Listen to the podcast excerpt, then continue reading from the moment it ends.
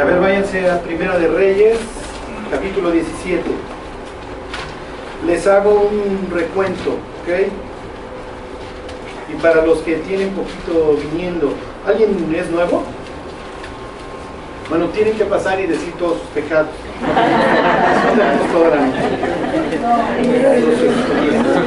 Ustedes confiesen a Dios. Estamos de ¿Ok? Porque tendré, Charlie, si tiene tiempo.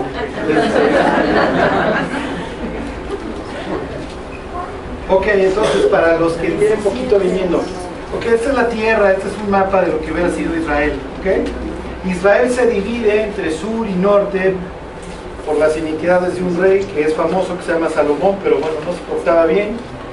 Y entonces el, pueblo, el territorio se divide.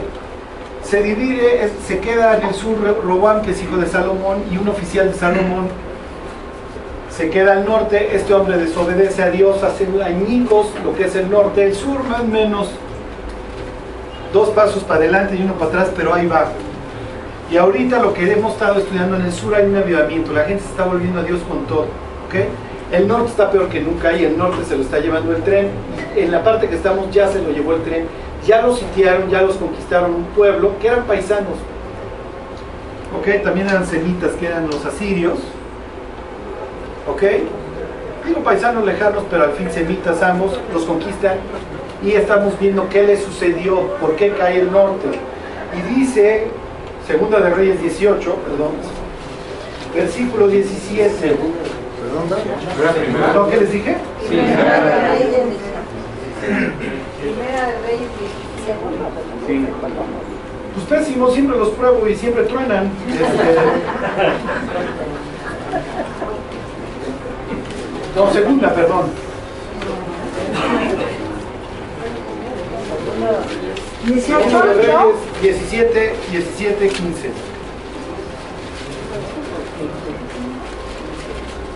Ok, bueno, y entonces estamos viendo la causa. Y cuando veas las barbas de tu vecino no sé qué versículo sea ese, pero bueno, dice, y desecharon sus estatutos y el pacto que él había hecho con sus padres y los testimonios que él había prescrito a ellos y siguieron la vanidad y se hicieron vanos. Y ese es el tema que les he estado contando acerca de cómo corremos el mismo peligro. ¿Les suenan conocidas todas estas chunches? ¿Ok? Hasta celos provoca. ¿Ok? Y nos vamos a quedar, ya entraré al tema de los jóvenes con esta imagen. ¿Ok? Somos adictos a la caja negra y la caja negra nos ha llenado de muchísima basura.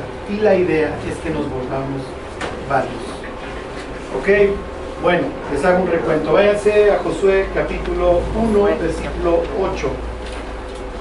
Josué es el conquistador inicial de esta tierra, de la tierra de Israel. Y si se acuerdan, Dios le da una orden. Bueno, de hecho le da tres, nada más. Y miren, me voy a regresar al mapa. No he cumplido mi promesa. Ah, tengo unas fotos de Jericó buenísimas. Pero bueno, Jericó estaría más o menos acá. Por aquí viene corriendo el Jordán, que desemboca aquí. Y los judíos están en Jericó. Y la primera ciudad que van a conquistar es básica. ¿Ok? Ellos van a conquistar la tierra por el oriente. El Mesías iba a venir por el oriente. ¿Ok? Entonces es una especie de invasión de Dios. Bueno, no especie, es lo que está sucediendo. Y, le, y, la primera ciudad, pues, obviamente, pues, es tu primera victoria. Tienes que empezar ganando. No puedes empezar con una derrota en la conquista de un país. Y la primera ciudad, vayan ustedes a saber, está murallada. Cuando piensen en murallas, no vayan a pensar tal vez cosas muy gigantescas. Piensen en algo de la época. Pero sí, seguramente varios metros que pues, este grupo de esclavos le va a costar trabajo conquistar. Y entonces tú eres el general Josué, se llamaba Oseas, ¿se acuerdan? Pero le añaden una letra que es la que implica Dios, entonces se, traduciría Josué, ¿ok? Entonces de salvación, él se llama salvación y le ponen Dios es salvación o Dios salva, ¿ok? Entonces Dios salva, está aquí estacionado para cruzar el río Jordán. Para los judíos, ¿se acuerdan? El, mar y el, agua implica caos. Y hace años, hace 40 años, habían cruzado el mar, ¿ok? El mar rojo. En aquel entonces cruzaron para obtener la libertad. Lo único que saben, ¿ok? Es que son esclavos y que quieren salir. Y entonces van a, hacer, van a seguir esta ruta esta es la ruta que iban a seguir inmediatamente, pero se iban a encontrar con los filisteos que obviamente están, los están esperando. Los filisteos habían armado todo un borlote años antes y habían querido conquistar Egipto, no lo lograron, pero lograron establecerse aquí, que era territorio dominado por los egipcios. Entonces, si se acuerdan, el Éxodo dice que no los quiere hacer para acá para que no enfrentar la guerra inmediatamente. Entonces dice, no, vénganse para acá. Aquí yo les voy a seguir enseñando y luego ya conquistamos. La conquista estaba planeada para dos años más o menos, estos se tardan 40 por incrédulos. Ok, ahora están frente al agua y Dios le dice a Josué, voy a volver a detener las aguas. Ok, se lo voy a decir más adelante de este capítulo. Pero esta vez ya no es para huir, esta vez es para conquistar. Se fijan, va a ser la misma escena, voy a detener las voy a abrir las aguas. En un caso abrí el mar y cruzaste, ahora voy a detener un río que está crecido para que tú cruces. Pero esta vez ya no vienes de esclavo, esta vez vienes de conquistador. Para que vean cómo habla de las etapas en nuestro crecimiento espiritual, cuando te conviertes, lo único que quieres es salir de Egipto, ya no aguantas los latigazos, ya no aguantas la esclavitud, trabajar para el diablo es lo peor. Y ahora ya no solamente vas a cruzar las aguas y te vas a sobreponer al caos para huir, ahora vas a conquistar. ¿Ok? Ya no tienes la mentalidad de esclavo, ahora eres conquistador. Ok, y entonces, si tú eres Josué y tienes unas... Eh, murallas enfrente, lo más normal es que estés pensando, ¿cómo le vamos a hacer? Y entonces Dios se acerca a Josué y le dice tres cosas, Josué. Lo único que tienes que hacer para la conquista, o sea, imagínense a Josué, no sé si para aquella época ya tenían catapultas o qué piedras aventaban o cómo conquistaban las ciudades amuralladas, si armaban un terraplén y ponían sus andamios o lo que ustedes quieran, pero en aquel entonces es, pues vamos a ver cómo conquistamos las murallas. Ok, y Dios le da tres instrucciones a Josué. Y los que tienen poquito en Cristo, memorícenselas. Y los que tienen muchos años en Cristo, memorícenselas. Mira que te mando que te esfuerces y seas valiente. ¿Ok? Eso es. Nada más Josué. Y luego, nunca, jamás se apartará de tu boca este libro de la ley. ¿Por qué nosotros diríamos, siglo XXI, eso se, los dije hace 15 días, ¿por qué no se aparta de su boca? Porque las letras estaban escritas seguidas, ¿se acuerdan? Bueno, yo estoy haciendo así, pero ellos leen así. ¿Ok? Entonces, las personas cuando leían, tenían que leer en voz alta porque no hay puntuación y las letras no están divididas, las palabras no están divididas. Entonces, mira que te mando que te esfuerces y seas valiente, tenías que ir tú haciendo la puntuación y las frases. ¿Sí se entiende? Era muy difícil leer. Y le dice, sino que de día y de noche, ¿qué? Meditarás. Meditarás, meditarás. Tienes que usar tu cráneo, Josué.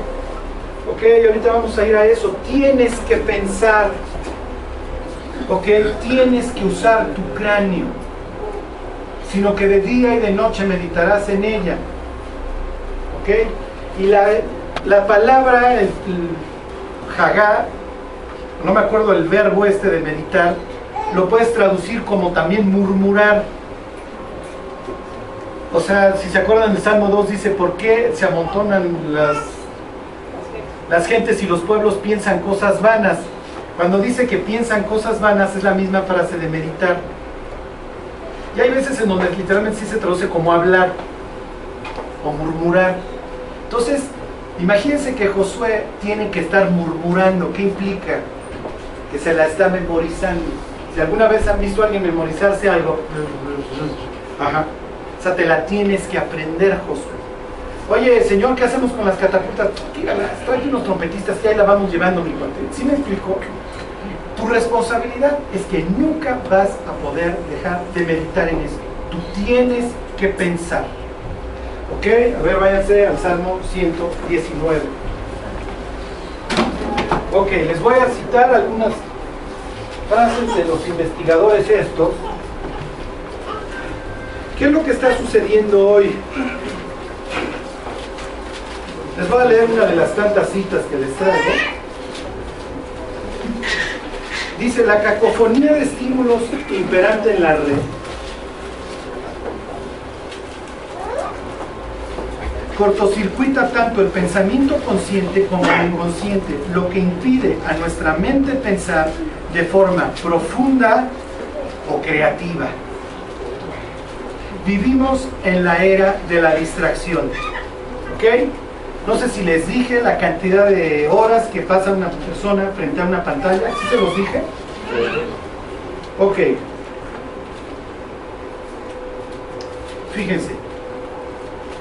Dice, no solo es que tendamos a usar la red habitualmente, incluso de forma obsesiva, es también que la red ofrece exactamente el tipo de, estímulos sensoriales y cognitivos repetitivos, intensivos, interactivos y adictivos que han demostrado capacidad de provocar alteraciones rápidas y profundas perdón, de los circuitos y funciones cerebrales. En pocas palabras, vivir en la era de la distracción que vivimos está friendo nuestros cerebros. No nos deja, como les decía, pensar de manera profunda. Y por el otro lado está Dios diciendo, tú no te me puedes perder mi cuerpo. Porque en el instante que tú dejes de unir los puntitos, ajá, vas a dejar, vas a perder tu capacidad de meditar. Y una de las órdenes más importantes que le di al general, ajá, y que obviamente nos da Dios a nosotros es meditar. ¿Ok? El Salmo 119 es el capítulo más largo de toda la Biblia y está dedicado precisamente a qué?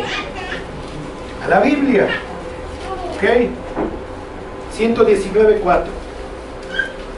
Tú encargaste que sean muy guardados tus mandamientos. ¿Ok? Para ponerlo en perspectiva. Dice Dios, a ver mis cuates, no es cosa vana como dice. No sé si les leí esta frase, pero nada más se las quiero, si no se las leí, pues como brosos se aguantan y este.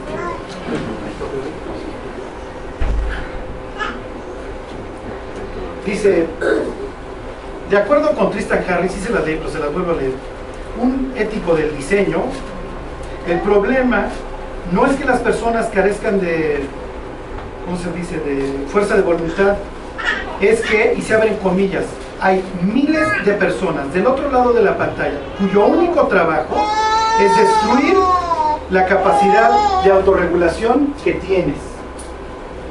O sea, detrás de la pantalla hay alguien provocando que veas, que veas, que veas. ¿Ok? Les pongo un ejemplo. Hay alguien detrás de la pantalla. Les pongo este ejemplo. Porque siempre está maquinando, les digo, el otro lado de la pantalla a ver cómo te prende. Se dieron cuenta que en ciertos países la cantidad de gentes que donaban sus órganos era muchísima, eran porcentajes de 90%, y en otros países iguales o similares, países de Europa, tenían tasas de 15-20% de donadores de órganos. Entonces decían, ¿cómo es posible ver que los suecos tengan 15% y los daneses tengan, que son vecinos, 90%? Estoy hablando, estoy hablando ahí al, aire, ¿ok? Ahí vienen los, las cifras.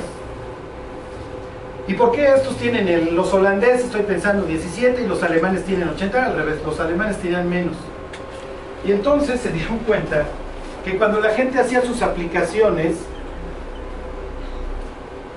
para su licencia de manejo, aquí decía, si usted quiere donar sus órganos, por favor póngale palomita aquí, que en caso de accidente que usted muera, dona sus órganos. Y entonces a la gente, a esta es la naturaleza humana, le daba miedo ponerle palomita y comprometerse algo. Y en los otros países, la única diferencia es que decía, si usted no quiere donar sus órganos, póngale palomita. ¿Ok? Y en ninguno de los dos casos ponían palomita. Entonces en este país por default donabas tus órganos. No es que estos sean más altruistas que estos. Son iguales. Nada más que, pues déjalo, deja el sin palomita, déjalo en blanco. ¿Sí me explico? Ok. Y entonces, ¿qué sucedió con las personas de Netflix? No, no, no, Charlie, las series. Qué bruto. House of Cards, súper serie. Los políticos. Tú no estás para saberlo, mi Charlie, ni yo para contártelo. Oigan, esto me lo dicen los cristianos. ¿Ya viste House of Cards? Yo no la he visto. O sea, ¿qué esperabas? O sea, preocúpense el día de mañana que llegue y yo les diga, ¿vieron el capítulo 4 de House of Cards? No, no, no, están gruesos. ¿eh? Sucedió que los de Netflix se dieron cuenta, no sé si siguieron este ejemplo, pero se dieron cuenta que el default es súper útil.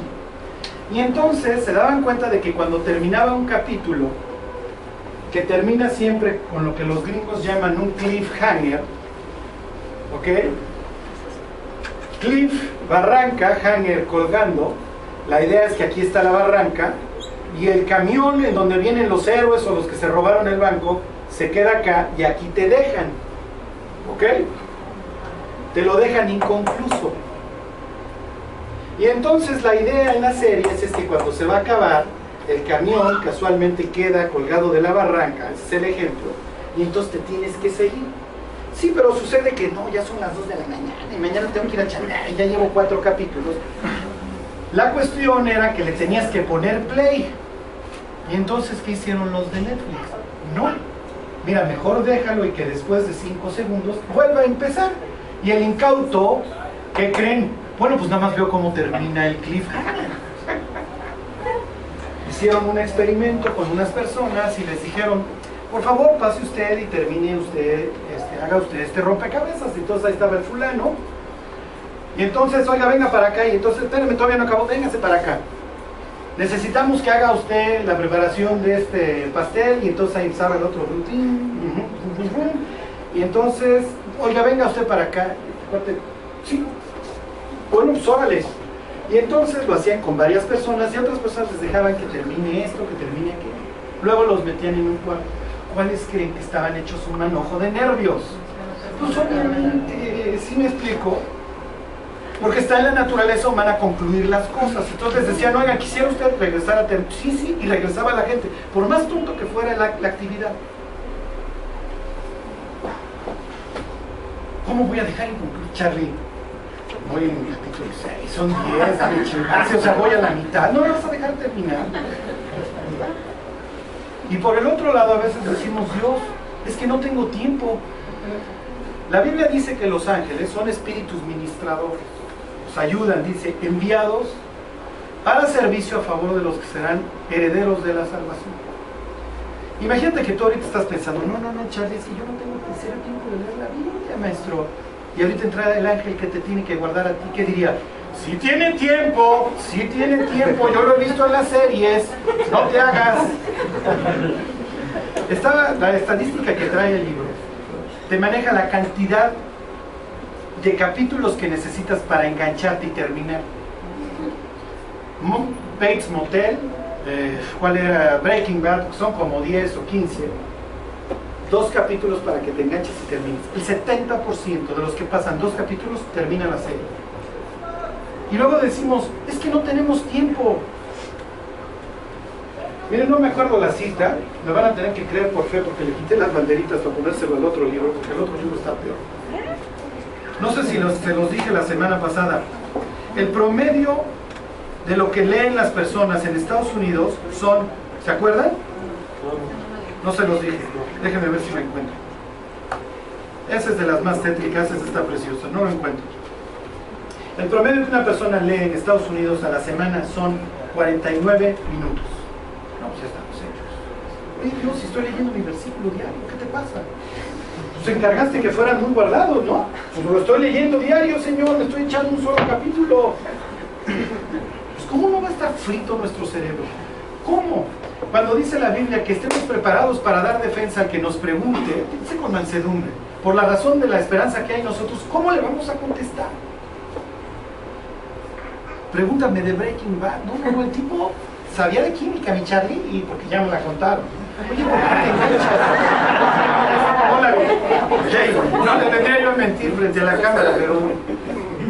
Sí, no, pero es que esto es de lo que la gente habla. ¿A poco no las ves? No, no, no, la de Breaking Bad. No, se vuelve narco, muchacho, cómo se va metiendo. Sí, pero ¿y de David sí sabes la historia? Bisbal, el, el español.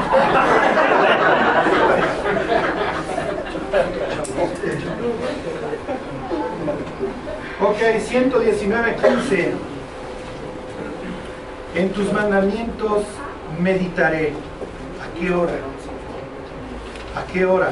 Consideraré tus caminos.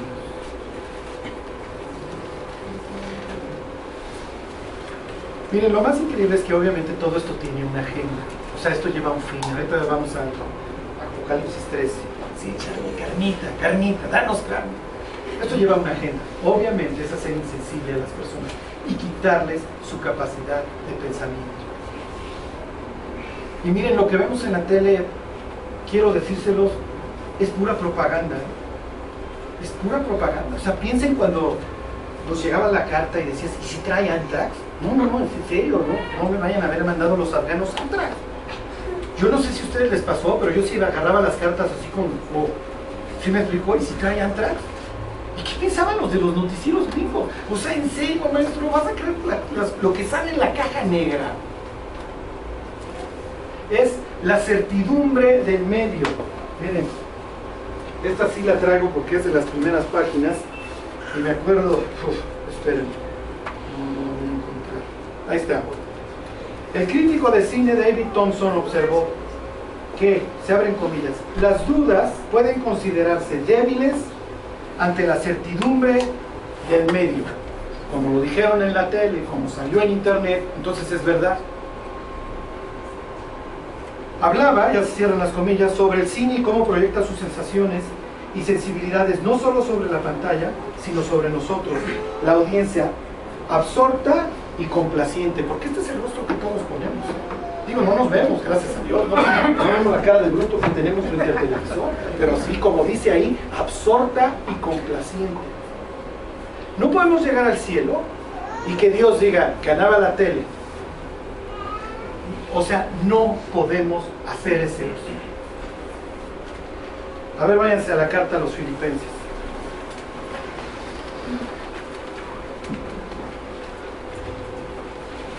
Miren, muchos van a poner ojo de Remy, este, les va a temblar el, mentón tipo Remy. Charlie, ¿en serio quieres que corte con mi tele? Hemos sido novios durante años. No, no lo digo.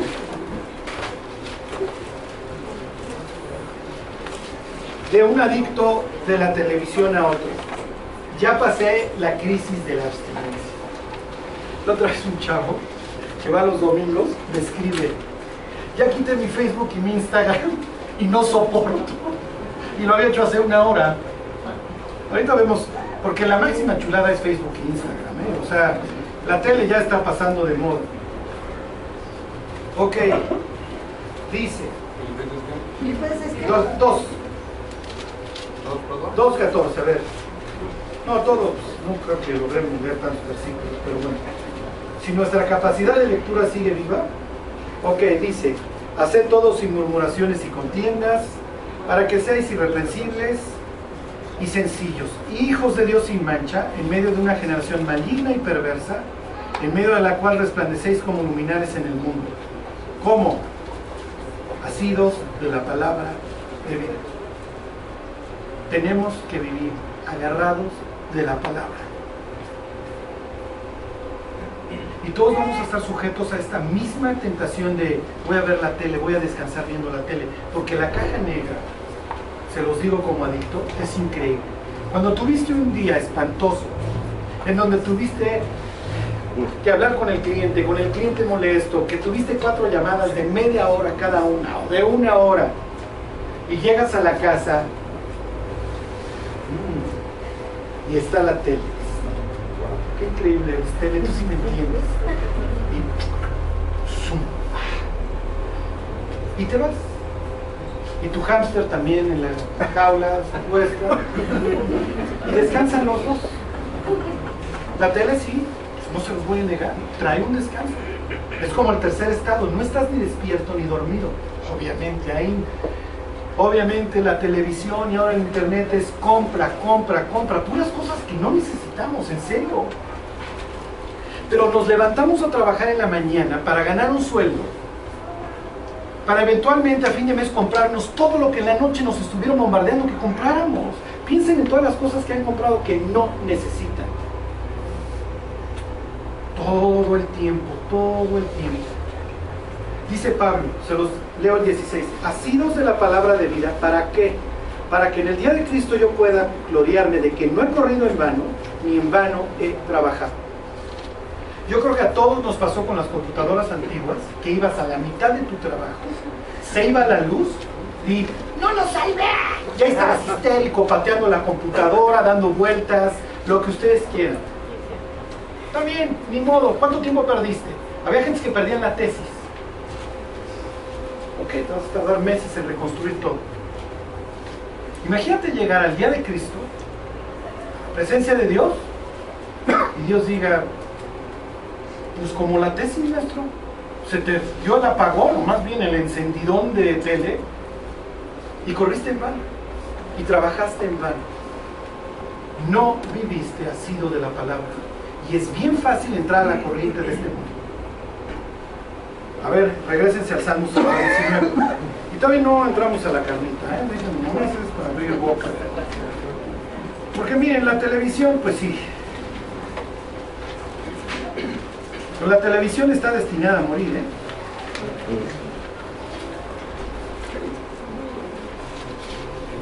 Piensen en las personas que, las nuevas generaciones, que dicen, oye, ¿por qué en la tele no pongo los programas que yo quiero? Es algo fijo.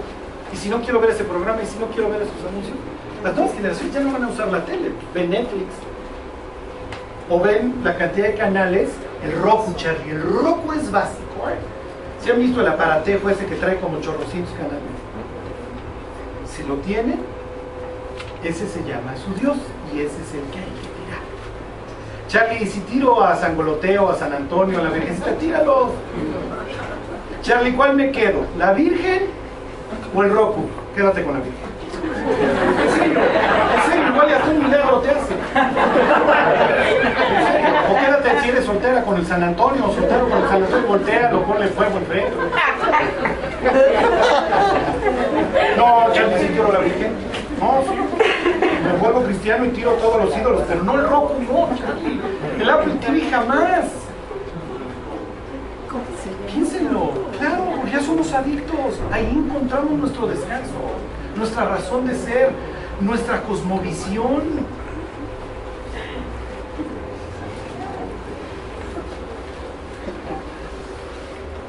Ok, ahí están. 119, 37. Este, el 37 y el 38, bueno, uf, fu, fu. Aparta mis ojos que no vean la vanidad. Avívame en tu camino. Obviamente está, está contrapuesto una cosa con la otra. Si veo vanidad, no puedo avivarme en el camino de Dios. Punto. Entonces, en vez de que vea yo la vanidad, mejor apártame de ella, Dios, y avívame, trae fuego en mí. Pero no puedes tener las dos. No puedes tener tele, no puedes tener la serie de Netflix y al mismo tiempo, Dios, avívame. No, no. Fíjense lo que dice el siguiente versículo. Dios no escribió la Biblia, ¿cómo les diré? A lo bruto, sin un orden. Fíjense, dice, confirma tu palabra a tu siervo que te temen. Por el otro lado le dice David, como yo he confiado en tus promesas, por favor, confírmamela. ¿Sí entienden? ¿Cómo nos vamos a asir de una promesa de Dios si no pasamos tiempo con Él? Y lo peor, nos vamos a pudrir con el mundo. Eso es lo peor. Ok. Uf, uf, uf, uf, uf. ¿Sí está feo este estudio? ¿O ¿Les está gustando? Ok, a ver, 162.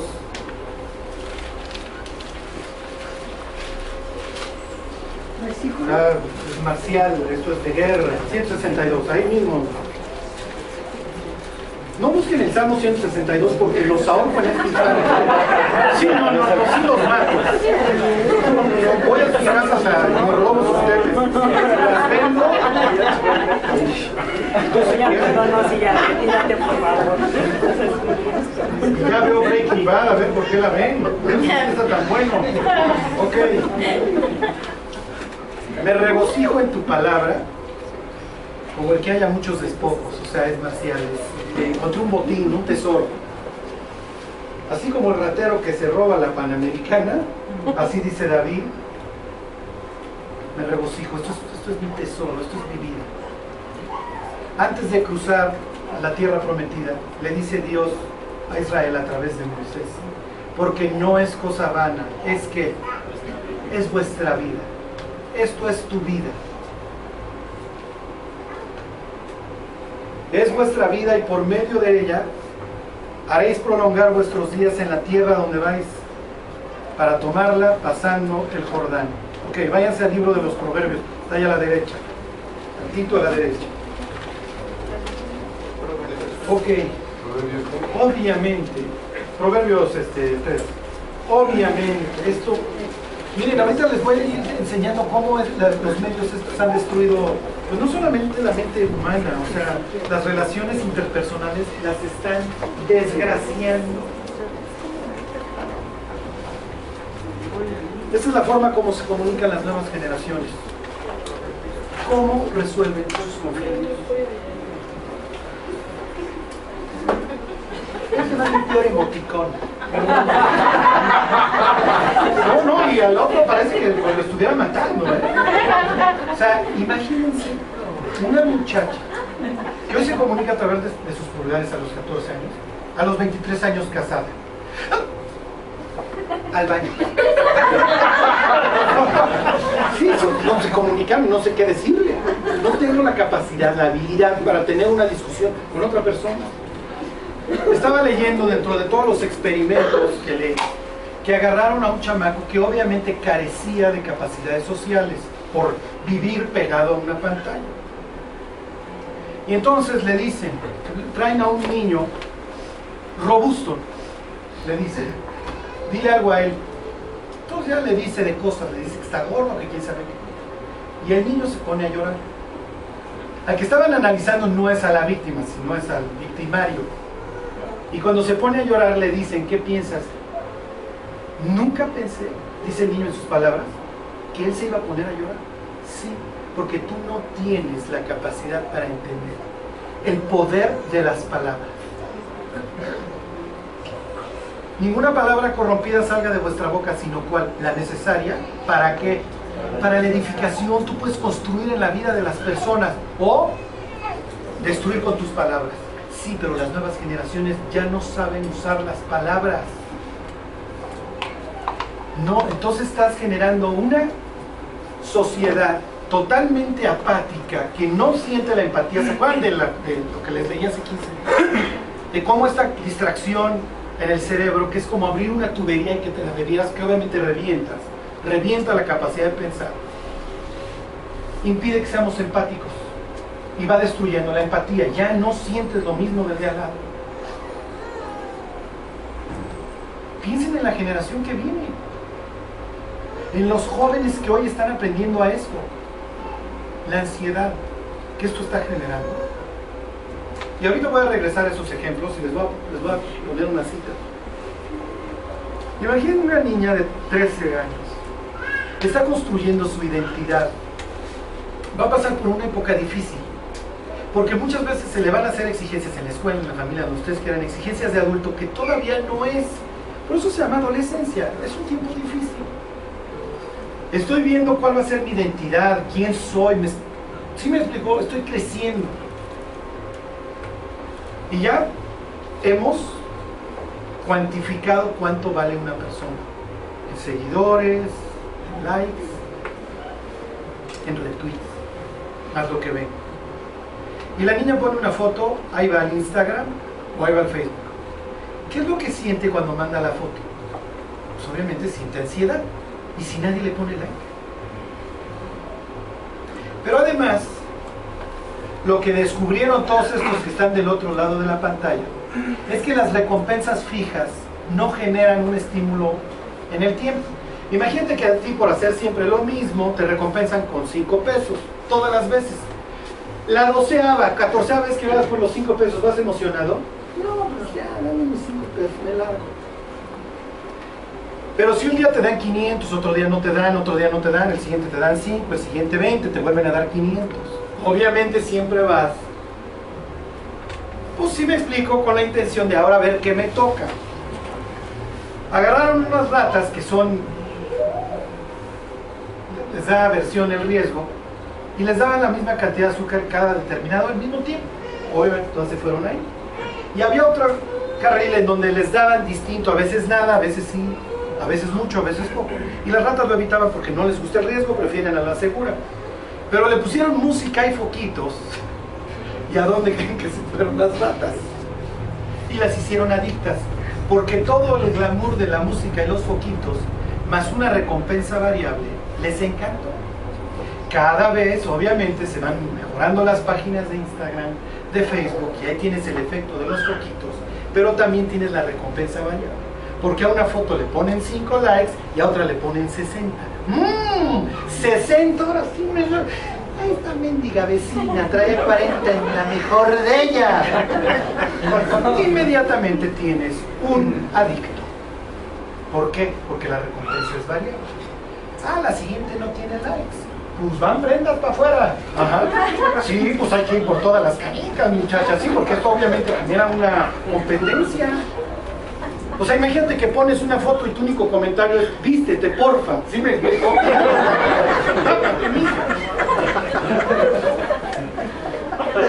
No, pues vas por el, como dicen los niños, el ¿cómo dirías? Este, vas por el premio mayor, quieres ahora sí 100 likes. ¿Qué fotos ponemos en el Facebook? ¿O no? Aquí super depre, más los hemos. ¿Nosotros? ¿O no? Super pastel. Todo es súper en el Facebook, en serio. En serio, ¿alguien sube sus estupideces o algo? No. ¿Qué otro? Sí, porque nunca faltas.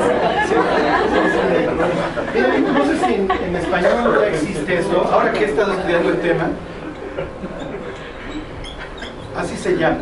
En inglés es fear of missing out, el miedo de quedarte fuera. Todos están tus amigos en Valle de Bravo. Ay, hoy no se están hablando entre ellos, pero que es que ellos son súper felices. Ay, invitados. Ah, desgraciados, si no me invitaron. Miren, yo no sabía esto, pero photoshopean ya las fotos. Y yo aquí con mis arrugas en las fotos de Facebook, hecho un cuerpo. Ya le puedes tasajear y arreglar, pero bueno, lo que, es no saber, el precio que paga uno por su ignorancia. Y entonces la otra chava, no me invitaron, malditas, y se la están pasando súper. Pues a la azotea y le photoshopeó el rotoplas atrás para que no también en la playa. Nos reímos, nos reímos. Pero esto, pasa, esto está sucediendo. ¿Por qué cayó Israel? Porque se, volvieron vanos. No tendrás dioses ajenos delante de mí. ¡Fum! Sale volando. ¿Quién es el nuevo Dios? Y demando adoración. ¿Está haciendo felices a las personas? No. En todas las encuestas que hacen acerca de si Facebook genera depresión, obviamente todos los honestos dicen sí, porque le estás haciendo hacia abajo y todo el mundo se la está pasando increíble menos tú. Sí. ¿O por qué no ponen sus problemas? ¿quién va a poner sus problemas ahí? Y ahora sigue lo del empleo, porque obviamente muchos empleadores pues, se meten al Facebook a ver si el Chelas, que está pidiendo chamba, que ahora sí vino relamido y acá, se meten y dicen, este cuate no deja el pomo ni un segundo. Es natural. Vas a comprar el carro, ya te aprueban en una hora, ¿saben qué vieron? Tu Facebook. Es de las primeras cosas que checan, porque ponemos toda nuestra vida ahí. Pero miren, nos pitorreamos de la risa. Pero piensen en las nuevas generaciones, el sufrimiento que están teniendo y a dónde van. Y su capacidad para unir dos o tres puntos se está perdiendo. Y Dios por el otro lado diciendo, mis cuates, ustedes tienen que meditar. No es una opción.